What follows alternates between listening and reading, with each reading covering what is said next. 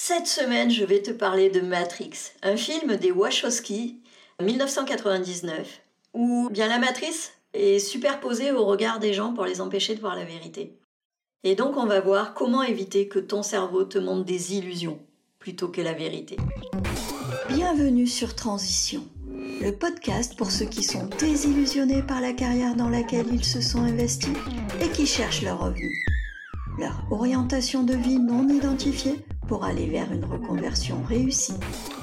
Alors la semaine dernière, je t'ai parlé de Downsizing, un film d'Alexander Payne de 2017 où, pour éviter la surpopulation, un scientifique a inventé un processus pour réduire les humains à la taille de 12 cm, un processus qui est irréversible, qui n'est appliqué qu'aux volontaires. Et dans ce film, Paul Safranek est un personnage qui n'arrive jamais à faire ce qu'il veut. Tout ce qu'il entreprend ne fonctionne jamais comme il voudrait. Et on a vu que c'est pas forcément un échec. Donc cette semaine, je vais te parler de Matrix. Dans ce film, Morpheus euh, décrit, quand il parle à Neo, décrit la matrice comme un monde qu'on superpose à son regard pour l'empêcher de voir la vérité. Bah, effectivement, hein, c'est un peu ce que font les machines en fait. Hein. Les humains sont dans des espèces de cocons, dans, une espèce de magma euh, transparent là. Et en fait, euh, leurs cerveaux sont connectés dans la matrice, donc un monde virtuel, et on leur fait croire qu'ils vivent, euh, qu'ils vivent une vie qu'ils ne vivent pas du tout. Donc c'est vraiment un monde qu'on superpose à leur regard pour les empêcher de voir la vérité et de voir qu'ils sont dans les cocons puisqu'ils ne sont pas au courant de ça. Et Morpheus va proposer deux pilules à, Nemo. Euh, une pilule bleue s'il veut continuer à vivre l'illusion et une pilule rouge s'il veut connaître la vérité. Pourquoi? Ben Parce qu'il y a une différence entre euh, connaître le chemin et l'arpenter, savoir que tu vis dans une illusion, c'est pas du tout la même chose qu'en prendre conscience et agir en fonction de, ça. Donc dis-moi, toi, est-ce que tu es pilule bleue ou rouge? Si tu es rouge, eh ben, je te propose d'écouter la suite si tu veux savoir la vérité. Alors oui, notre cerveau nous fait voir des illusions. Pourquoi? Parce qu'on ne voit jamais une situation telle qu'elle est, on l'envisage à travers les filtres qui ont été construits tout au long de notre vie. Et bah, par exemple, moi j'ai des filtres. Je crois en l'amour. Je, crois que l'amour peut, tout permettre malgré un divorce. Eh bien, euh, je me suis autorisée quand mon deuxième amour s'est présenté euh, il y a des gens qui auraient eu peur, qui seraient pas allés, qui seraient dit ah ben non les mecs c'est tous des salauds, euh, il va te quitter, ça va mal se passer et tout. Euh, moi j'ai une telle croyance en l'amour que ça m'a pas effleuré et j'y suis allée et je me dis waouh super ça se représente top j'y vais. j'ai des filtres par rapport au boulot que j'ai vécu, au patron que j'ai eu. Euh, le boulot, ben, c'est la merde en fait. Euh, tu en c'est dur, euh, c'est pas agréable. De toute façon, on te demande toujours des choses que tu peux pas ou que tu n'es pas capable de faire. On te donne pas les moyens pour y arriver. Après, on te reproche de pas y être arrivé. Enfin voilà, et c'est des choses qui m'ont amené au, au burn-out. J'ai aussi eu la croyance que être entrepreneur, c'était dur et c'était pas pour moi, que j'avais pas les épaules pour être entrepreneur parce que entrepreneur, il faut travailler dur, il faut travailler le soir, le week-end, non-stop, euh, tu as un stress phénoménal pour boucler les fins de mois et que c'est, c'est pas possible parce que oui, par rapport aux histoires que j'avais vues, par rapport à ça, bah, c'est souvent ce à quoi j'ai été confrontée. Les entrepreneurs que j'ai connus oubliaient complètement leur vie de famille et ne faisaient plus rien d'autre. Et même les week-ends, quand ils étaient censés se détendre, bah, en fait, euh, ils étaient en train de stresser et de penser au bouclage de fin de mois et tout ça. Et donc oui, mon cerveau filtre ce que je perçois, parce que des entrepreneurs qui ont réussi, il y en a aussi dans mon entourage, mais moi c'est pas ça que je voyais. Euh, moi je voyais qu'ils avaient des difficultés et que voilà. Pour autant, ces gens-là ont de bons moments, ont des avantages que d'autres n'ont pas, ils ont une flexibilité horaire s'ils veulent, voilà, ils ont, ils ont les moyens, ils partent en voyage où, et quand ils veulent, euh, certains, hein, bien sûr, pas tous. Sauf que moi, mon cerveau, c'est pas ça qui me montrait. Mon cerveau, il me montrait juste les difficultés. Il me montrait quand les entrepreneurs réussissaient ben, que j'étais pas comme eux. Et moi, je suis pas capable de faire, euh, de faire ce qu'ils font.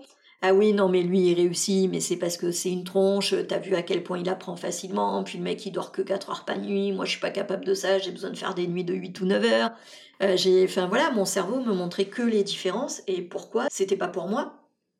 Et on a tous, comme ça, nos filtres. Et il y en a certains qui sont, qui sont communs. Il y a des filtres très courants du style je dois être parfait. Si je ne suis pas parfait, euh, c'est pas bien. Et donc, à chaque fois, on a ce filtre que euh, pour être aimé, on doit être parfait. Alors que si tu regardes autour de toi, personne n'aime les gens parfaits. Déjà, on n'en connaît pas. Hein. moi, des gens parfaits, perso, je sais pas toi, mais si t'es comme moi, vas-y, réfléchis, je te laisse deux secondes pour réfléchir. Est-ce que tu as trouvé quelqu'un de parfait? Moi pas. Et pour autant, on aime des gens, et ils sont pas parfaits, on les aime. Et si tu regardes ces gens-là, il y a des gens qui ne sont pas parfaits et qu'ils aiment aussi, et qu'ils aiment de tout leur cœur. Et pour autant, on a tous euh, ce filtre que si on n'est pas parfait, on n'est pas aimable. Et waouh, c'est alors c'est un filtre qui est tellement présent et qui, qui, nous impacte tellement dans la vie de tous les jours, que ce soit dans le perso, dans le professionnel, même dans les loisirs. Je fais de la peinture et de temps en temps, il y a des gens qui me disent Ah, t'es une artiste. Je fais Bah non, je suis pas une artiste, moi, je je fais du loisir. Tu vois Et ouais, parce que j'ai la croyance que pour être un artiste, euh, bon, et en même temps, j'en suis encore persuadée, donc je vais dire, mais c'est pas parce que tu fais de la peinture que t'es un artiste, de mon point de vue. Parce que pour moi, j'ai le filtre, j'ai la croyance qu'un artiste, c'est un professionnel qui sait ce qu'il fait, qui. Euh, voilà quoi. Et pour d'autres, ils ont le filtre qu'un artiste, c'est juste quelqu'un qui, qui fait de l'art, quel que soit le, niveau du, du résultat. Et pourquoi pas? Ouais, ils n'ont pas tort quelque part. On a aussi le filtre que tout le monde doit nous aimer. Alors, pas dans le sens où je suis tellement parfait que tout le monde m'aime, non, mais dans le sens où s'il y a quelqu'un qui nous aime pas, c'est un rejet et c'est très négatif et on le vit très mal. Et pour autant, ben, est-ce que tu connais quelqu'un que tout le monde aime? Prends les personnes que tu admires le plus, les célébrités, les machins, et personne ne fait l'unanimité. Même un bon acteur, il y a des gens qui vont trouver qu'il joue mal ou qu'il fait des films de merde ou que voilà, tu auras tout le temps des gens pour critiquer. Et c'est normal, on a tous notre identité. Donc on ne peut pas refuser aux gens d'avoir leur identité et de ne pas nous aimer. Et pour autant, on vit toujours ça comme un drame. Si quelqu'un ne nous aime pas, quand tu es sur les réseaux sociaux, waouh, s'il y a quelqu'un qui te critique sur les réseaux sociaux, waouh, waouh, waouh.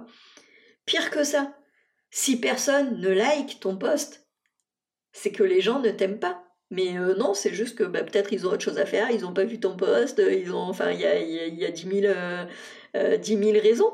Euh, peut-être que c'est pas du genre à liker, peut-être que ce jour-là ils n'ont pas eu le temps, peut-être que ton post n'est même pas affiché sur leur écran. Va savoir quoi. Est-ce que tu te reconnais dans quelques-uns de, de ces filtres? En tout cas, bon, on en avait déjà parlé, mais tous ces filtres sont apposés par notre éducation, par notre société, en tout cas une bonne partie, parce qu'après on, est doué pour s'en créer d'autres. Mais ouais, l'éducation, la société, tu, elle t'appose plein de filtres sociaux et culturels. C'est la semaine dernière, je te parlais qu'en France, on a une culture de la réussite, alors qu'aux États-Unis, ils ont une culture de l'échec. Et si tu as écouté, tu sais que c'est la culture de l'échec qui a ma préférence. Oui, bien sûr que la société dans laquelle on vit, la famille dans laquelle on vit, les parents qu'on a eus ont posé des filtres sur notre perception. Et des filtres, il y en a même euh, d'autres. Enfin, si, on prend vraiment, déjà physique, les filtres euh, physiques, tes sens, on n'a pas tous les mêmes sens.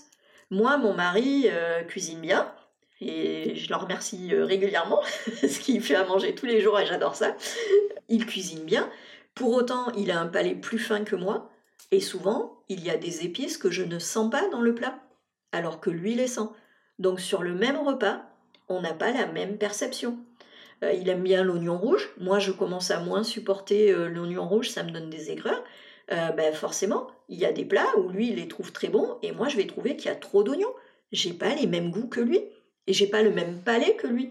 Donc forcément, j'ai des filtres différents. C'est pareil pour la vue. Hein. Un daltonien ne va pas voir la même chose, un myope ne va pas voir la même chose. Et je vais même aller plus loin. Si tu te mets avec quelqu'un dos à dos dans une pièce que tu ne connais pas, on demande à chacun d'ouvrir les yeux et de noter ce qu'il voit.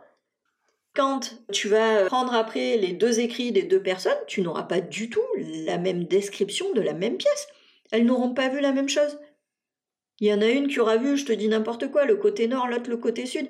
Ben forcément, tu n'auras pas du tout la même description parce qu'elles n'ont pas eu la même perception alors qu'elles étaient au même endroit. Juste, elles étaient tournées dans une direction différente. Mais au-delà de ces filtres physiques, hein, j'ai parlé de deux sens, mais bien sûr, ça va, ça va sur tous les autres. Il y a des gens qui sont plus sensibles au froid, d'autres non. C'est, on a tous des perceptions différentes et on perçoit la réalité par rapport à ces sens. Mais au-delà de ça, il y a aussi les émotions que ça génère en nous. On en a parlé, mais enfin, de toute façon, j'en parlerai tout le temps parce que pour moi, c'est vraiment la, base de tout. Mais une situation va générer une émotion et va influencer comment tu, vas voir les choses. Ça va, ça va influencer tes croyances. On va reprendre l'exemple de quand tu es enfant et que tu fais un exposé et ça se passe mal. Si à ce moment-là, tu pleures, les gens se moquent de toi, tu te sens mal et tout ça, ça va générer une émotion. Mais si sur la même situation, tu as un public, imaginons que tu aies fait ça dans ta famille et que ta famille te félicite, te dit que c'est bien, montre ce que tu as bien fait et met le doigt dessus, tu ne vas pas du tout générer les mêmes émotions et donc la situation de base qui était tu as foiré ton exposé ne va pas du tout être vécue de la même manière parce qu'on n'aura pas généré les mêmes émotions derrière. Et ça va mettre des filtres différents. Dans le premier cas, il va y avoir un filtre qui est oh là là, je suis pas fait pour parler en public, c'est pas bien, euh, on se moque de moi, machin, tout ça. Dans le deuxième cas, tu vas avoir une croyance qui est de toute façon, c'est pas grave, si je me foire, ça fait rire les gens, ils me soutiennent, ils m'applaudissent, ils m'encouragent et c'est OK. Et d'ailleurs, si tu regardes, c'est souvent ce qui se passe. Je sais pas si tu as déjà assisté à des conférences où les conférenciers sont dans les débuts, ne sont pas super à l'aise et vont bafouiller, vont trembler, vont être hésitants. Et quand ils se mettent à nu et qu'ils le disent, ben en fait, en face, ils ont des gens qui les encouragent et absolument pas ce qu'ils auraient pu craindre et des gens qui les jugent ou quoi. Donc c'est vraiment les émotions qui filtrent comment tu vas vivre les choses comment tu vas les filtrer les suivantes. Si tu as eu des émotions désagréables, ben forcément tu vas avoir un filtre un peu négatif. Si tu as eu des émotions agréables, tu vas avoir un filtre plus positif sur la même situation. C'est pareil sur les croyances. Dans un épisode précédent, je te parlais de la maladresse. Si tu es persuadé que tu es maladroit et que tu as une croyance que tu es maladroit, tu remarqueras à chaque fois que tu fais preuve de maladresse, mais tu ne remarqueras pas à chaque fois que tu ne fais pas preuve de maladresse. Et d'ailleurs, quand j'avais donné la masterclass, la personne qui m'avait parlé de maladresse n'était pas capable de me dire à quelle fréquence elle n'était pas maladroite. Tout ça, c'est des choses qu'elle ne remarquait pas en fait. Quand je lui ai fait la réflexion, elle, a un peu tiqué en se disant euh, Ben mince, oui, mais c'est vrai que ces choses-là, je ne les remarque pas. Et c'est pareil pour les valeurs puisque derrière, si tu as des choses qui heurtent tes valeurs, ça va générer des, émotions. Si tu as des choses qui nourrissent tes valeurs, ça va générer des émotions aussi. Hein. Si ça heurte tes valeurs, des émotions désagréables. Si ça nourrit tes valeurs, des émotions agréables. Et ben pareil, ça va filtrer. Moi, par exemple, j'ai une valeur qui est euh, le, respect, une valeur morale. Il faut, respecter les autres et euh, c'est pas parce qu'ils ont des avis différents et tout ça que tu peux leur manquer de respect, que tu peux, c'est pas parce qu'ils vivent différemment que tu peux leur manquer de respect ou quoi, c'est quelque chose qui est important pour moi. Bah, forcément, à chaque fois que quelqu'un manque de respect à quelqu'un d'autre, ça me fait réagir. Comme c'est une valeur morale, c'est plutôt quand cette valeur n'est pas respectée que ça génère des émotions désagréables. Quand cette valeur est respectée, je trouve ça normal, donc j'ai pas vraiment d'émotions euh, agréables en, rapport, je trouve juste ça euh, normal. Comme, euh, comme j'avais dit, hein, j'avais expliqué dans les épisodes précédents, c'est pas une valeur motrice, c'est juste une valeur morale. Et bien quand cette valeur est heurtée, je remarque ce qui se passe. Et, et c'est un filtre, alors que d'autres ne vont pas le remarquer. Et en fait, c'est toute la base de ce qu'on appelle la chaîne humaine. C'est-à-dire que il y a une réalité, mais à la base de ta perception de cette réalité, il y a tes expériences passées. C'est tes expériences passées qui teintent la façon dont tu perçois cette réalité. À la base de tes expériences passées, il y a tes comportements. Ce sont tes comportements qui ont fait que l'expérience s'est passée d'une manière ou d'une autre. D'accord? Tu peux, euh, même si tu ne maîtrises pas la situation, ton, comportement va faire que euh, ben, ça s'est bien passé, ça s'est mal passé, combien de temps ça a pris, euh, si, si tu quelqu'un d'un peu feignant qui, attend la dernière minute, ben, tu fait les choses en urgence, si tu quelqu'un au contraire, tu veux te débarrasser des choses le plus vite possible, tu l'as fait avant et ça a été plus serein, voilà, ton comportement a forcément teinté l'expérience. À la base de ce comportement, il y a les sentiments. A déjà parlé donc sentiments et émotions, la différence, mais pour simplifier, on peut dire les émotions. C'est les sentiments, c'est les émotions, mais que tu ressens sur du long terme, donc où tu as mis du mental derrière. Donc c'est plus une émotion pure, c'est vraiment une expérience sentimentale. Parce que oui, tes comportements sont dictés quelque part par tes sentiments. Je te parlais tout à l'heure, si tu es quelqu'un d'anxieux, tu vas peut-être euh, reporter, tu te dis que ça, ça va être dur, que tu vas foirer, que tu n'as pas envie de le faire, euh, tu es dans la résistance, eh bien tu vas attendre le dernier moment pour faire les choses. À l'inverse, si tu es quelqu'un un peu comme moi, hein, moi quand il y a des choses désagréables, quoique c'est de moins en moins vrai, mais en tout cas qu'avant, quand il y a des choses désagréables, j'ai tendance à me précipiter, à les faire vite, tu vois, un côté un peu maso. Euh, vas-y, je me, je me, débarrasse du truc. Et donc, bah oui, ça impacte forcément mon, mon comportement quand je fais, quand je fais ces choses-là. Si je suis énervée, je vais pas faire les choses de la même manière que si je suis sereine. Les sentiments impactent vraiment la façon dont on se comporte. Et à la base de ces sentiments, il y a les pensées. C'est-à-dire que ce qui provoque tes sentiments, c'est pas la situation, c'est plutôt ce que tu te racontes sur la situation. Si tu te dis que ça va être dur, bah, tu vas être dans la résistance. Si tu te dis que euh, les maths, euh, c'est nul, c'est difficile, c'est abstrait, ça sert à rien, ça voilà. Euh, forcément, quand tu vas faire des maths, tu vas pas du tout être dans le même mood que quand tu vas t'amuser. T'es déjà dit, mais moi quand j'étais gamine, tout ce qui était algèbre, les équations, tout ça, c'était un jeu pour moi, c'était un jeu de logique en fait. Et je voyais vraiment ça comme un jeu. Et l'été, j'adorais les cahiers de vacances. Je t'ai dit, j'ai un côté maso. eh bien forcément, le fait que je le vois comme un jeu, ben, j'étais pas du tout dans les mêmes sentiments et mon comportement n'était pas le même. Quand je faisais des maths, je jouais, je travaillais pas. À la base de ces pensées, il y a les croyances. On m'a dit que j'étais douée pour les maths, donc ben, forcément, si je suis douée pour les maths, c'est plus un jeu. Euh, si à l'inverse, on m'avait dit que j'étais pas matheuse et que les maths c'était dur et que c'était et que j'avais eu ces croyances-là, forcément, j'aurais pas du tout, du tout eu la même approche des maths et j'aurais pas eu les mêmes pensées au moment de faire des maths. Donc c'est vraiment des croyances qui teintent euh, les, les pensées. Et pour moi, c'est vraiment quelque chose qui est très important. Et ça fait un petit peu le parallèle avec l'épisode que j'ai fait sur les niveaux logiques, sur la pyramide des niveaux logiques, la, la, pyramide de Diels, si tu te rappelles, où finalement, ce qui est à l'origine, c'est toi, c'est ton identité, c'est tes croyances, c'est tes pensées, c'est tes sentiments. Et c'est ça qui génère la situation telle que tu la vis. Alors pas forcément telle qu'elle est, parce que, hum, bah oui, j'ai la conviction qu'une même situation est perçue de façon très différente. Hein. c'est un peu ce que je te dis depuis tout à l'heure, donc heureusement que je le pense d'ailleurs. Une situation est perçue de deux façons très différentes par les gens. D'ailleurs, si tu regardes, bah, on voit ça dans les films, dans les séries et tout ça, mais quand il y a un crime qui est commis et qu'ils font des appels à témoins, bah, les gens ont vu la même scène, mais ne disent pas du tout la même chose. Les témoignages ne sont pas forcément concordants. Pourquoi? Parce que chacun voit les choses selon son filtre. Chacun, alors non seulement il y en a qui vont dire qu'il est brun, l'autre blond, l'autre, bah, parce que je pense que ça, ça, dépend des, des références. Hein.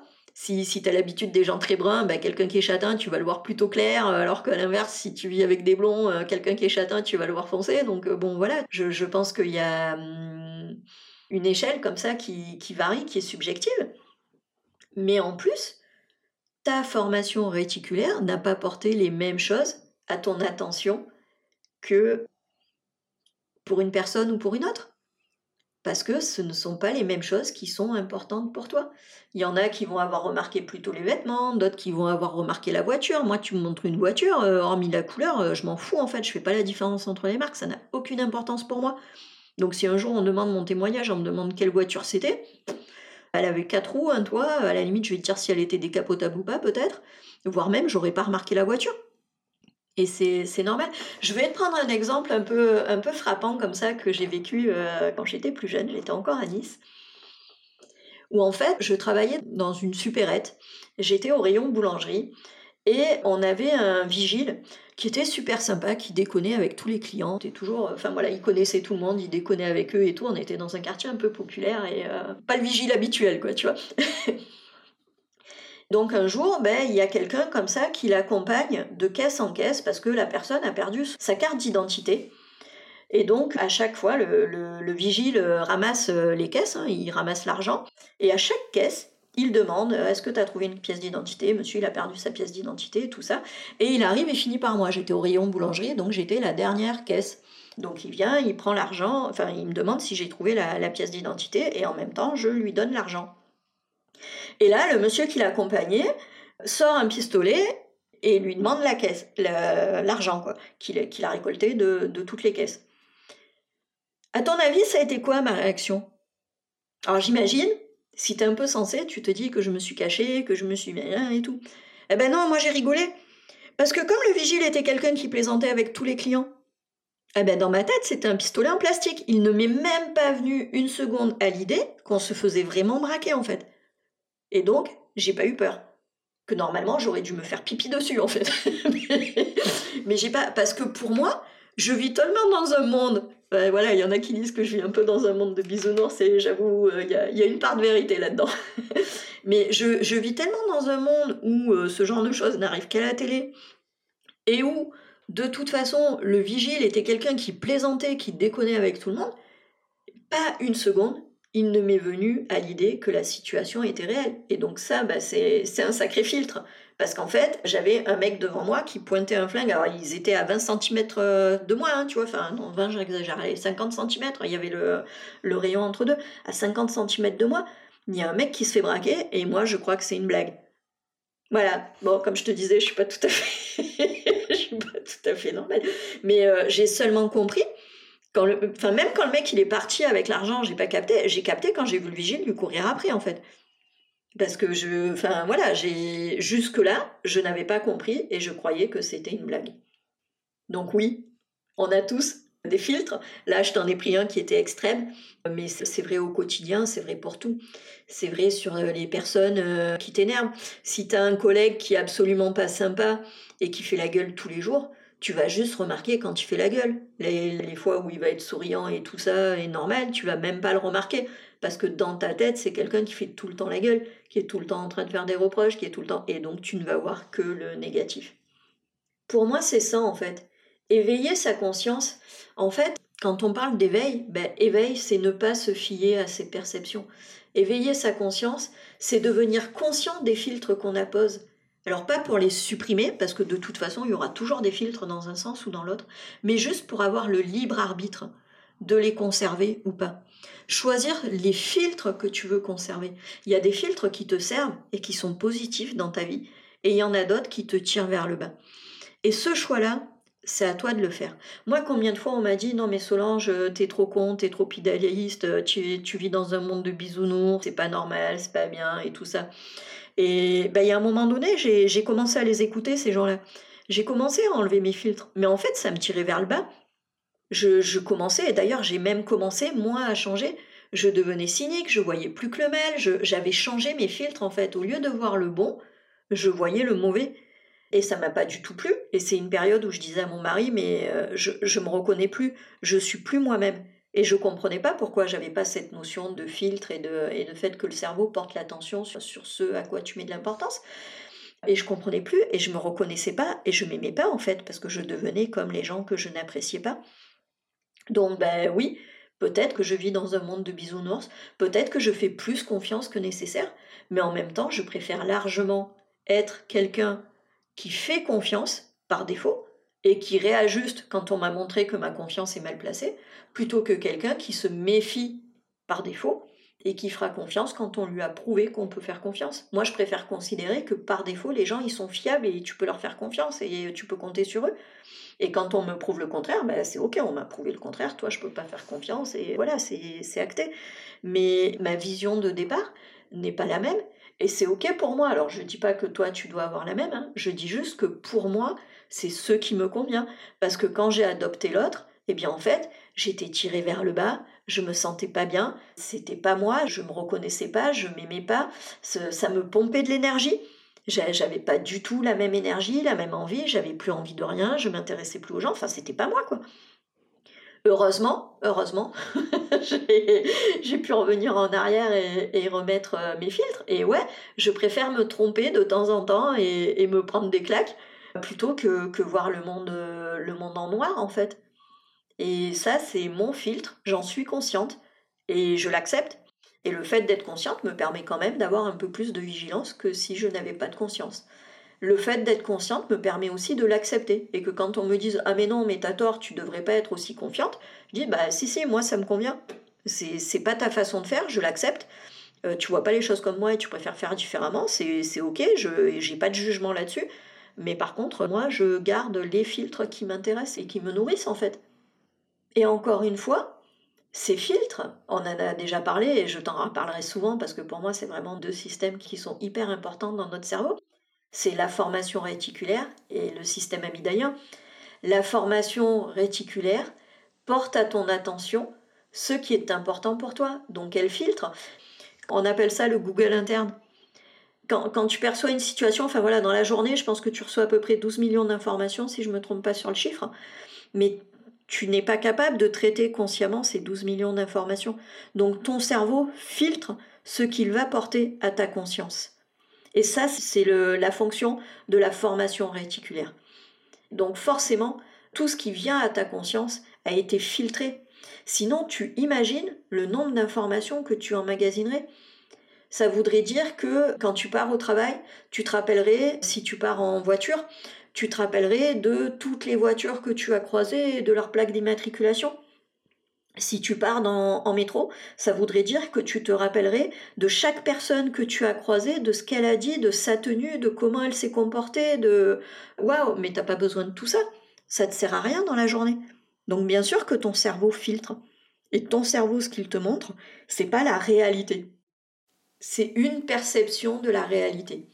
C'est une partie de la réalité et il porte à ton attention des choses qui sont importantes pour toi. Et forcément, ton voisin, qui voit exactement la même chose que toi, n'aura pas vu la même chose. Tu peux faire l'expérience.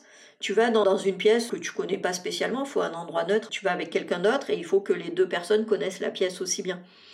Mais si possible, pas, pas trop. Vous observez la pièce 30 secondes, vous fermez les yeux, vous allez chacun de votre côté et vous notez ce que vous vous rappelez de la pièce vous n'allez pas retenir les mêmes choses. Il y en a qui vont porter plus d'attention à l'atmosphère et à la déco du bureau, en as qui vont porter plus d'attention à tout ce qui est fonctionnel et qui peut leur servir. Chacun va porter son attention différente. T'en as qui vont être plus sensibles aux odeurs, qui vont porter plus l'attention sur les odeurs. Chacun perçoit les choses différemment. Et le système amygdalien, c'est ce fameux système hein, qui, quand tu es confronté à une situation, il va chercher la situation la plus proche et il va te la ressortir en package pour te dire Eh tiens, euh, voilà, tiens, j'ai une référence, la dernière fois ça s'est passé comme ça, comme ça, comme ça.